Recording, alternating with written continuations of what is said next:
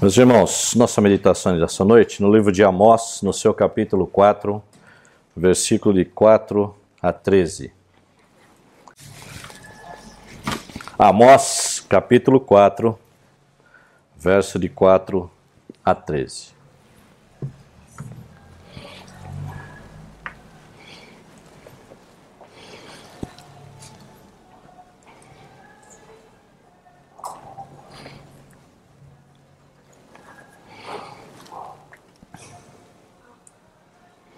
Assim a palavra de nosso Deus: Vinde a Betel e transgredi, a Gilgal e multiplicai as transgressões.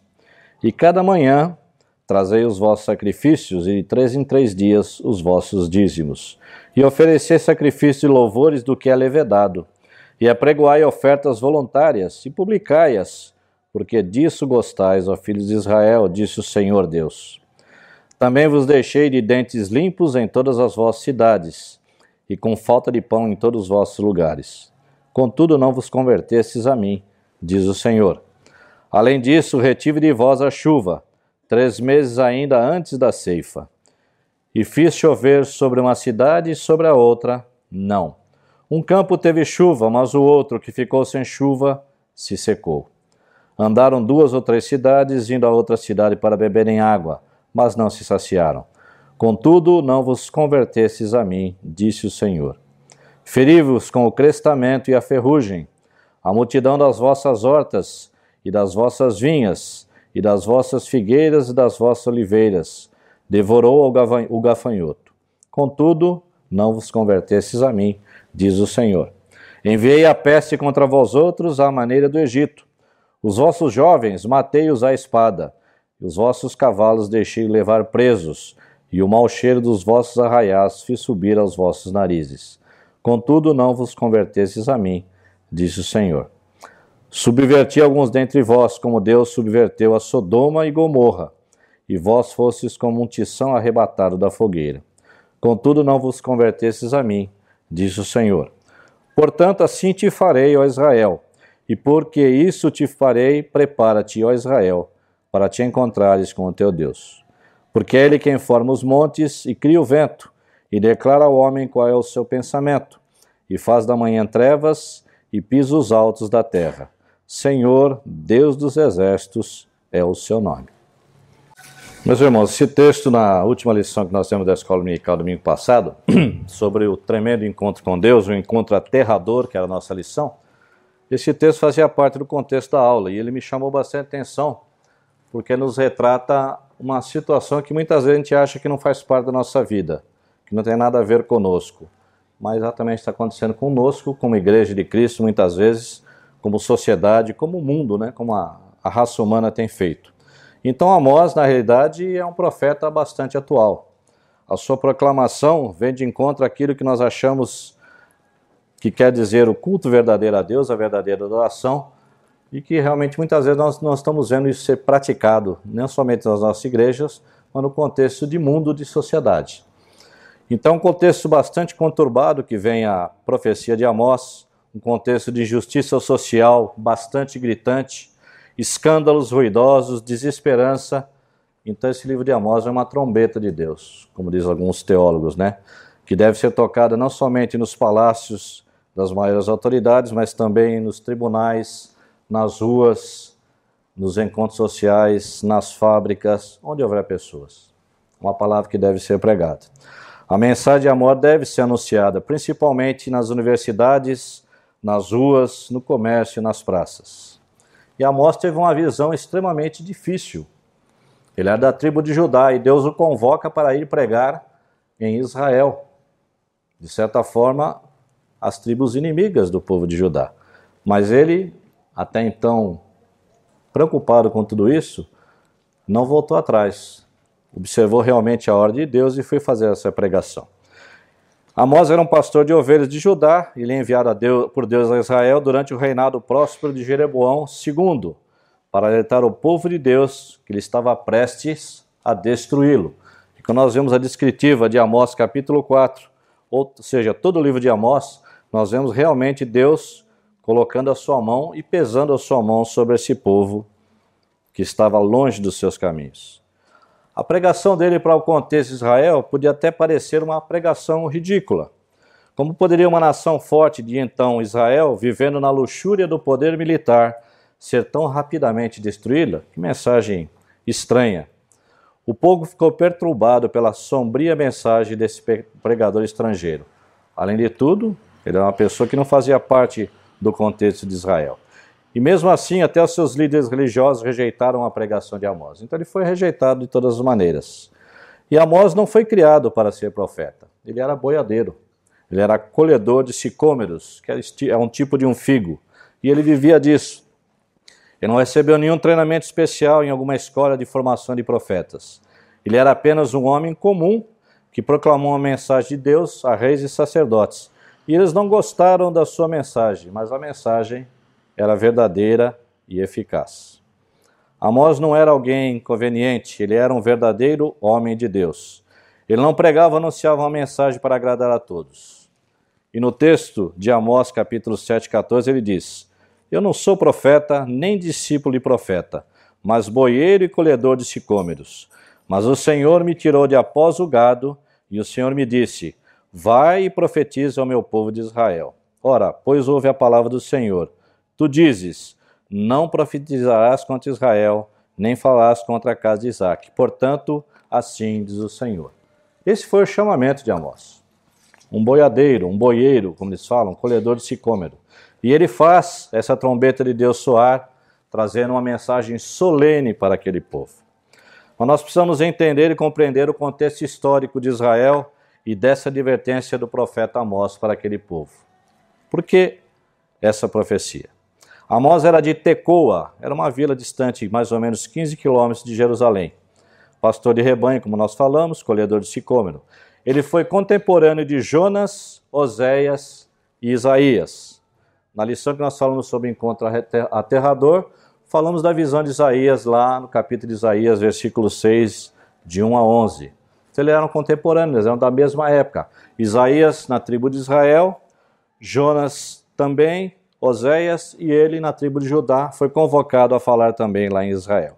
Então, seus escritos são datados mais ou menos do século 8 antes de Cristo. E nessa época, Israel desfrutava de prosperidade política, econômica e cultural, e ela podia se orgulhar de seus grandes sucessos. Porém, no ponto de vista espiritual, Israel está vivendo em uma grande decadência moral e espiritual. Amós é enviado a pregar no centro da corrupção do Reino do Norte, em Israel, a cidade de cultos chamada Betel, muito conhecida nossa. Nós vamos chegar nesse contexto e entender um porquê. Que Betel, que era um, um centro de, de encontro com Deus, onde a bênção de Deus estava, agora se torna o centro de corrupção do Reino do Norte, o Reino de Israel. O rei Jeroboão, que reinava então, havia construído altares de adoração em Betel, e colocou imagem de ídolos em forma de bezerros e montou seu próprio sacerdócio e novos dias santos. Aí começa o problema. A cidade de Betel, que era uma cidade até então que costumava é, trazer ao povo de Israel a presença de Deus, agora estava sendo uma é, idolatria, um reino de idolatria. Algumas coisas estavam acontecendo. O próprio rei havia construído altares de adoração em Betel e colocou imagem de ídolo para o povo adorar. Assim que tinha começado em Betel séculos antes como um lugar sagrado onde Abraão e Jacó tinham encontrado a Deus, era agora o centro da idolatria em Israel. Por essa razão, Deus chama Amós para que ele pregue contra a corrupção de Israel e contra Betel e o tipo de adoração que estava acontecendo naquele local. Aí no capítulo 4 começa essa mensagem, de certa forma, para aquele povo irônica, falando da falsa religião que estava sendo praticada em, em Betel. E as advertências vão crescendo. No versículo 4 e 5 do texto que nós lemos, diz: Vinde a Betel e transgredi, a e, a Gilgal e multiplicai as transgressões. E cada manhã trazei os vossos sacrifícios, e de três em três dias os vossos dízimos. E oferecei sacrifícios e louvores do que é levedado, e apregoai ofertas voluntárias, e publicai-as, porque disso gostais, ó filhos de Israel, disse o Senhor. Aparentemente, os israelitas, aparentemente, os israelitas eram um povo bastante religioso. faziam muitas ofertas, sacrifícios, levavam dízimos, faziam festas, tudo muito religiosamente. Mas a vida que eles viviam provocava repúdio em Deus.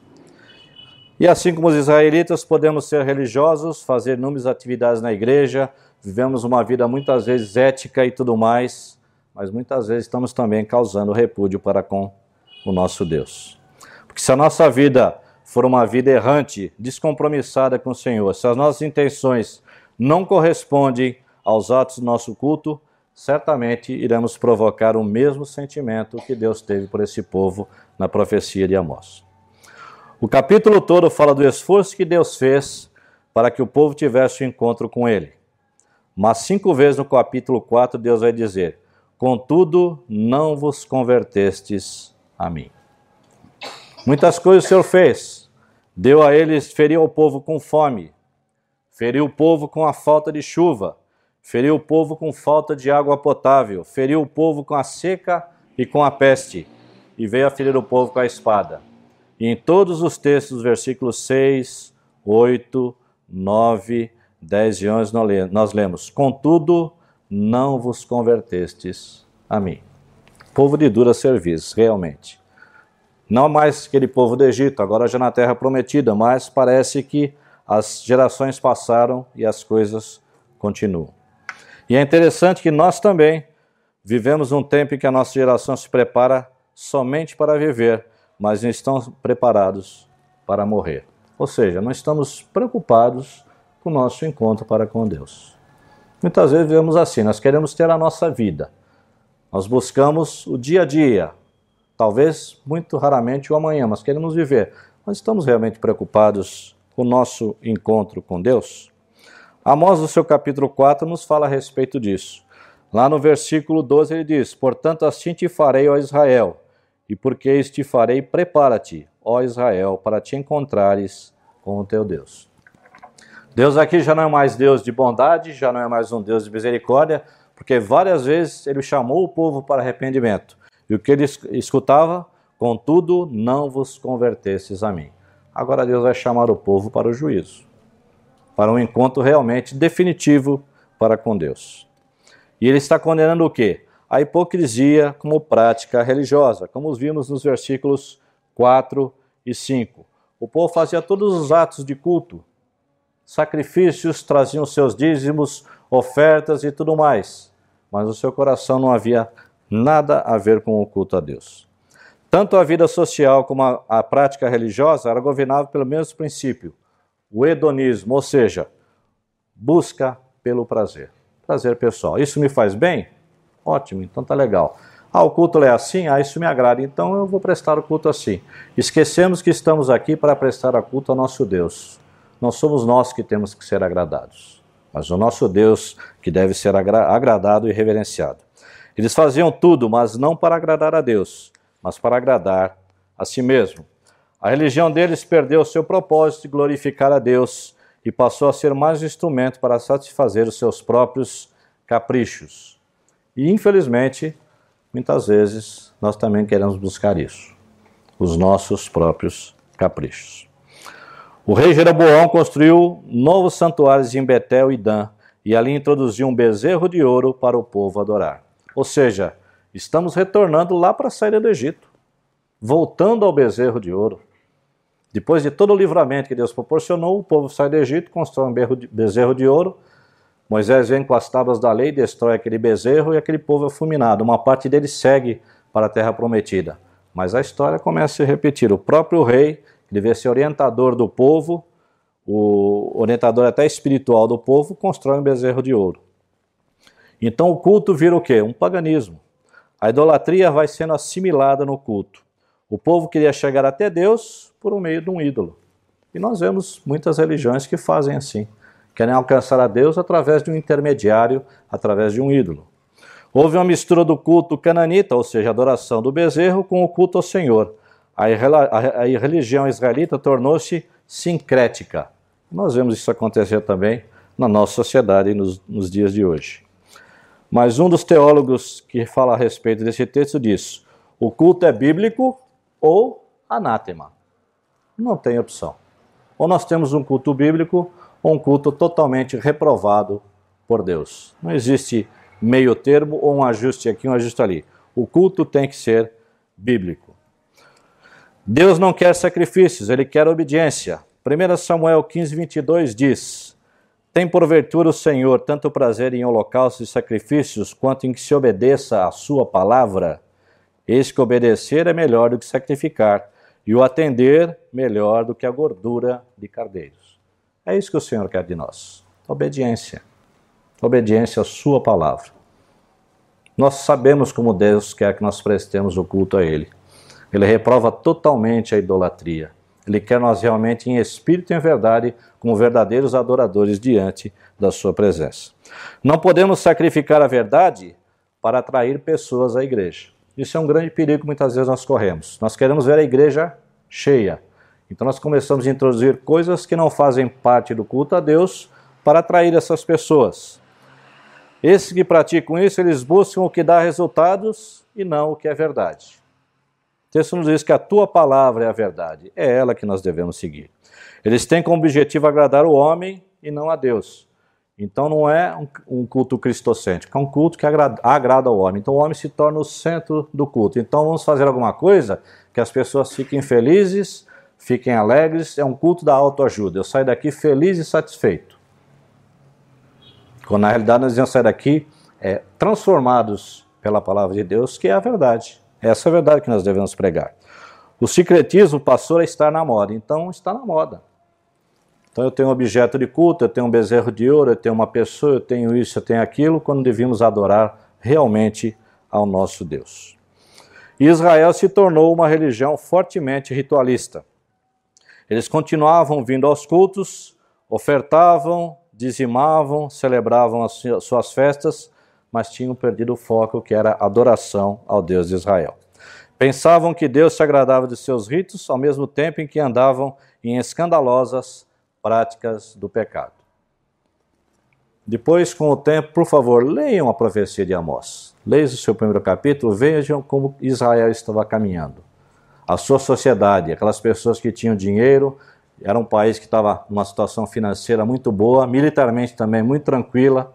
Em termos de guerra, não havia guerra em volta. A Síria estava tranquila, até porque pouco tempo atrás Jonas havia pregado em Nínive e muitas pessoas da Síria haviam se convertido. Então Israel gozava de uma paz militar também. Mas quando nós lemos o texto de Amós, nós vamos entender o que está falando aqui, né? Eles pensavam que estavam agradando a Deus em seus ritos, mas na realidade eles tinham uma escandalosa prática do pecado. Oferta sem vida é abominação para com Deus. Creiam nisso. Primeiro apresentamos a vida no altar, depois nós trazemos a nossa oferta. Não adianta eu vir colocar a minha oferta e minha vida não estar sendo colocada diante do altar de Deus. Significado nenhum. Então há muito cuidado com a tradição e pouco com a verdade. Não podemos ser crentes de gerações. Precisamos ser crentes em Jesus. Ah, eu sou crente porque meu avô era, porque meu pai era, porque meu irmão é. Não, eu tenho que ser crente porque eu fui salvo por Cristo. É para isso que eu venho aqui. O seu pai sendo salvo, você não é salvo. A salvação não é hereditária. A salvação é pessoal e única. E é isso que Deus está mostrando para esse povo de Israel. A motivação do culto em Betel e Gilgal, em Gilgal não era glorificar a Deus, mas agradar a eles mesmos. Betel significava casa de Deus, lugar de encontro com Deus e de transformação de vida.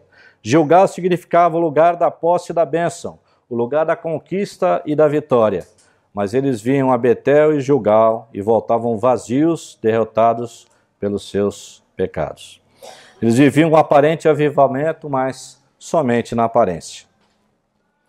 E é interessante que o mais grave desse povo era a obstinação que eles tinham diante da disciplina. Como nós vemos aí do versículo 4 até o versículo 11, muitas vezes o Senhor vem chamando eles ao arrependimento, muitas vezes de muitas maneiras. Vamos voltar ao texto, versículo 6. Também vos deixei de dentes limpos, ou seja, sem comida em todas as vossas cidades e com falta de pão em todos os vossos lugares. Contudo, não vos convertesses a mim, disse o Senhor. Além disso, retive de vós a chuva três meses ainda antes da ceifa. E fiz chover sobre uma cidade e sobre a outra? Não. Um campo teve chuva, mas o outro que ficou sem chuva se secou. Andaram duas ou três cidades, indo a outra cidade para beberem água, mas não se saciaram. Contudo, não vos convertestes a mim. Faltava chuva e faltava água para beber.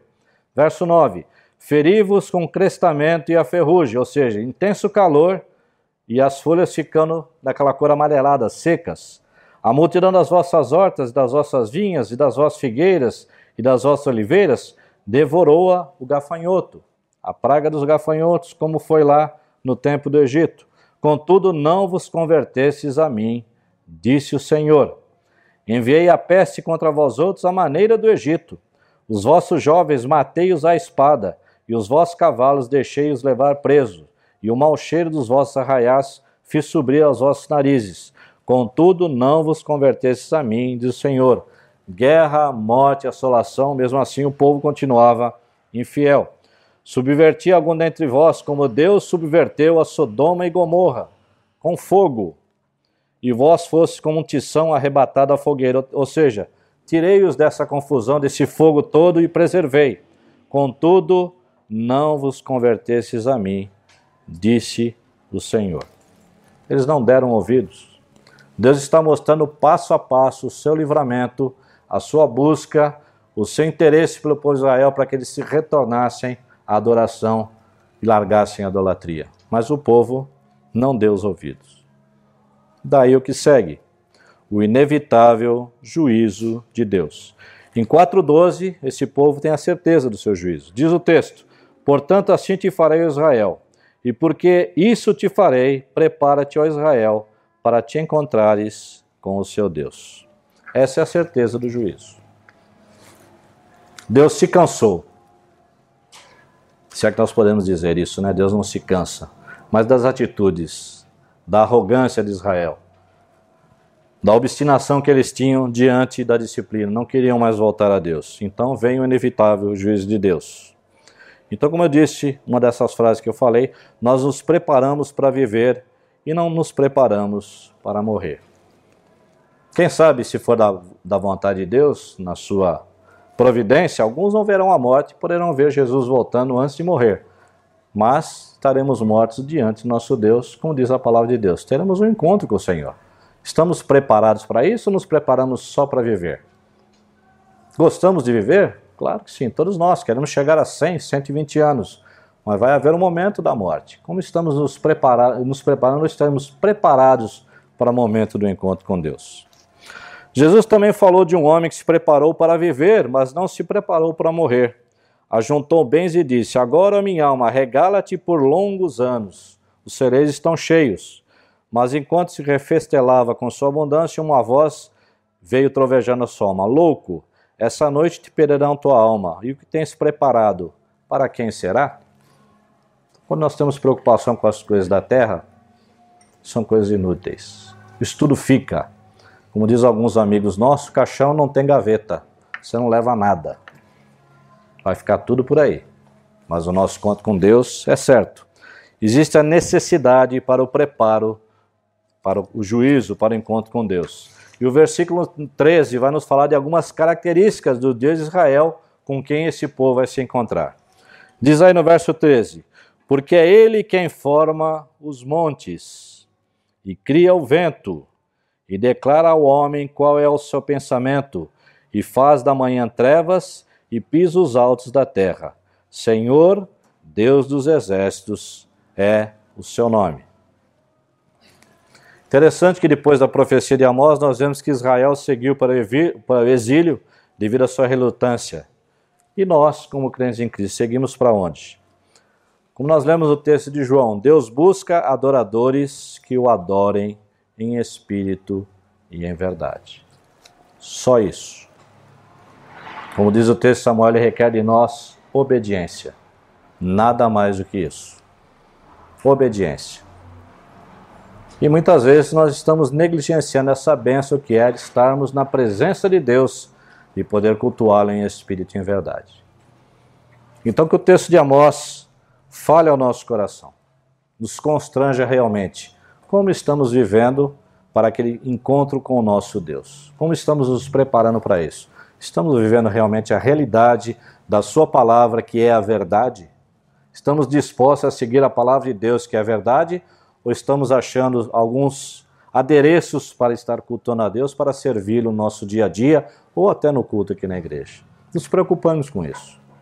A igreja verdadeira é aquela que segue a palavra de Deus. Os adereços não fazem parte do contexto da adoração a Deus. Deus não requer isso, ele quer obediência à sua palavra. Quando nós cultuamos a Deus é uma coisa extremamente séria. E nós não cultuamos a Deus só aqui. Nós cultuamos a Deus sete dias por semana, 24 horas por dia. Aqui é o ajuntamento como igreja de Cristo. Mas em todo o nosso fazer durante a semana, os nossos afazeres, nosso trabalho, nosso estudo, nosso labutar em casa, nós estamos lá cultuando a Deus. Como estamos cultuando ao nosso Senhor? Em espírito e em verdade? Reflitamos sobre isso. E fica aí uma lição de casa. Leiam o livro de Amós. Vocês vão pensar que estamos lendo a respeito do nosso mundo de então, extremamente atual, extremamente relevante para as nossas vidas. Que Deus nos abençoe. Amém.